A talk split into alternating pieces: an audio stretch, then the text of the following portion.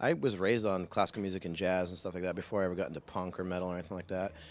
But especially like concept pieces like that based off the ocean. The ocean has a a really deep place in my heart. Like I'm basically was born a fish, uh, according to my mother. I take two or three baths a day. I'm all about the water. Something about being in the ocean that makes me feel calm and sort of sets me right. But yeah, just even seeing the waves crash and like sitting, it's you know, it's like anything. Like you go to a desert and it's a desolate area, you can think clearer. When I watch the the waves crashing, I can think clearer. I'm all about just going away, escaping. If I'm in a nice city or you know, there's a park nearby, I go and just get lost in the city. That's one of my favorite things to do on tour. I really enjoy going to like a pub by myself and striking up conversation with a stranger, making a new friend. Like that excites me, and it's something that I use to help inspire me to write as well. Just interacting or even just observing people in general. It's fun. People watching, going to a place and just sitting outside and watching people walk by. Love that kind of stuff. It's kind of general, but one song in particular off our new record was inspired by a woman who is a domestic violence survivor, uh, someone who was beaten and you know abused and had the strength to leave and start her life over again. So I wrote the song "Quiet Distress" for her, which is basically about coming out of a really dark place. I mean, how can you not be affected by a story like that? You know, and that happens all the time. It's a very common thing, but you know we don't talk about it in society enough. So, for me, it's important to bring that type of stuff up to make it part of the discussion that we need to keep talking about you know, whether it's mental illness, uh, drug abuse, all that stuff, we should have a conversation about it. And as an artist, I feel a responsibility to put that kind of stuff in my lyrics. Make music that matters. It's not just noise, you know, there's a message there.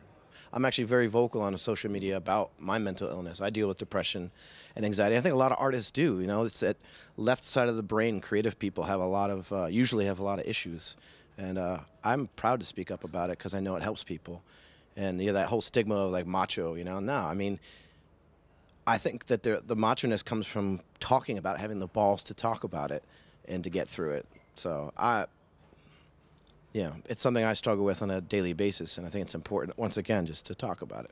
So if you go on my social media, my Instagram, my Twitter, I'm, I talk about it a lot. Riding my bicycle uh, up through the Hudson Valley in New York, uh, the foothills of the Catskill Mountains, it's incredible. I'll do 15 to 20 miles a day when I'm home, and it just it's good for your your brain and it's just good for your soul. And I, get my best writing ideas when I'm on my bicycle. I actually have to stop and, and make notes and write stuff down. I write a lot of stuff when I'm moving, in, either in my car or on my bike. But cycling's super important for me. It actually helps with my depression as well because of the endorphins and physical activity is super good for mental illness. A- Adam, um, who's produced every record except for one has a really clear vision of what he wants the band to sound like. And um, for me, it's just trusting his judgment and, and really believing in, in his ability to get the best performances out of me. So whereas I might want some of the flaws in there, he polishes them up a little bit, and, and I do like 40 takes instead of five.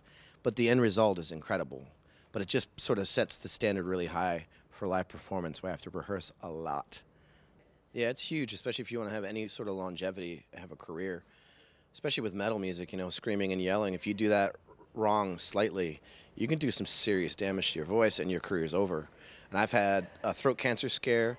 Uh, I've had um, ruptured uh, vocal folds. I've been through the ringer, and learning how to do it properly, how to take care of your voice, even just speaking properly when you're doing interviews, all that stuff comes into play. And, and professionalizing yourself is super important. And it also just makes you a better performer. Why would you not want to be a better performer? You know, for me, I'm striving to get better and better every day.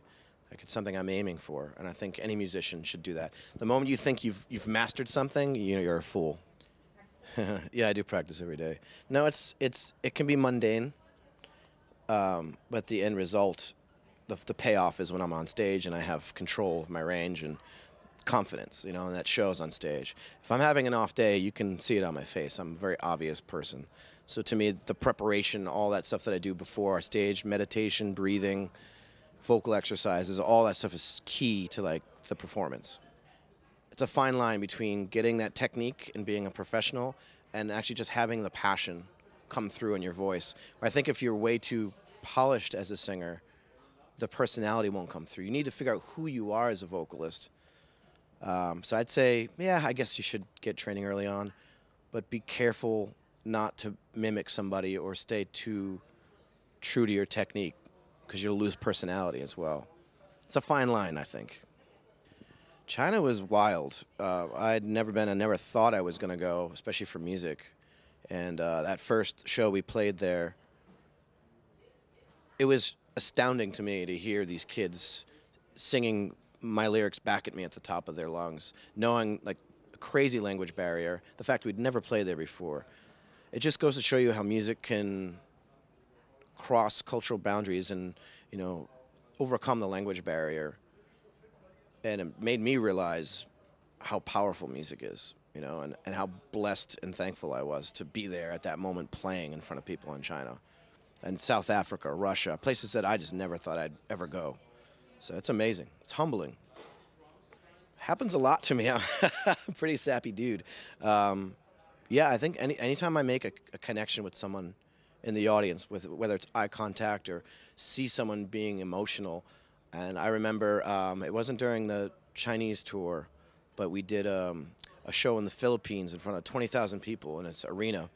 And I remember looking down in the audience was singing the song Always, and it was a girl in tears, like singing her heart out and I made eye contact with her, and I was like, hit me.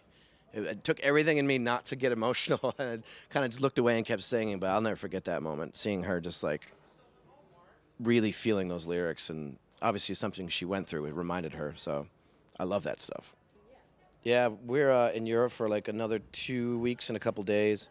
I've already got my day planned off in Hamburg to eat some good food there, uh, do some sightseeing, and uh, just playing the festivals is great. Getting in front of all those people and then just being able to see different bands that we wouldn't normally play with, you know, non-metal bands. It's a lot of fun.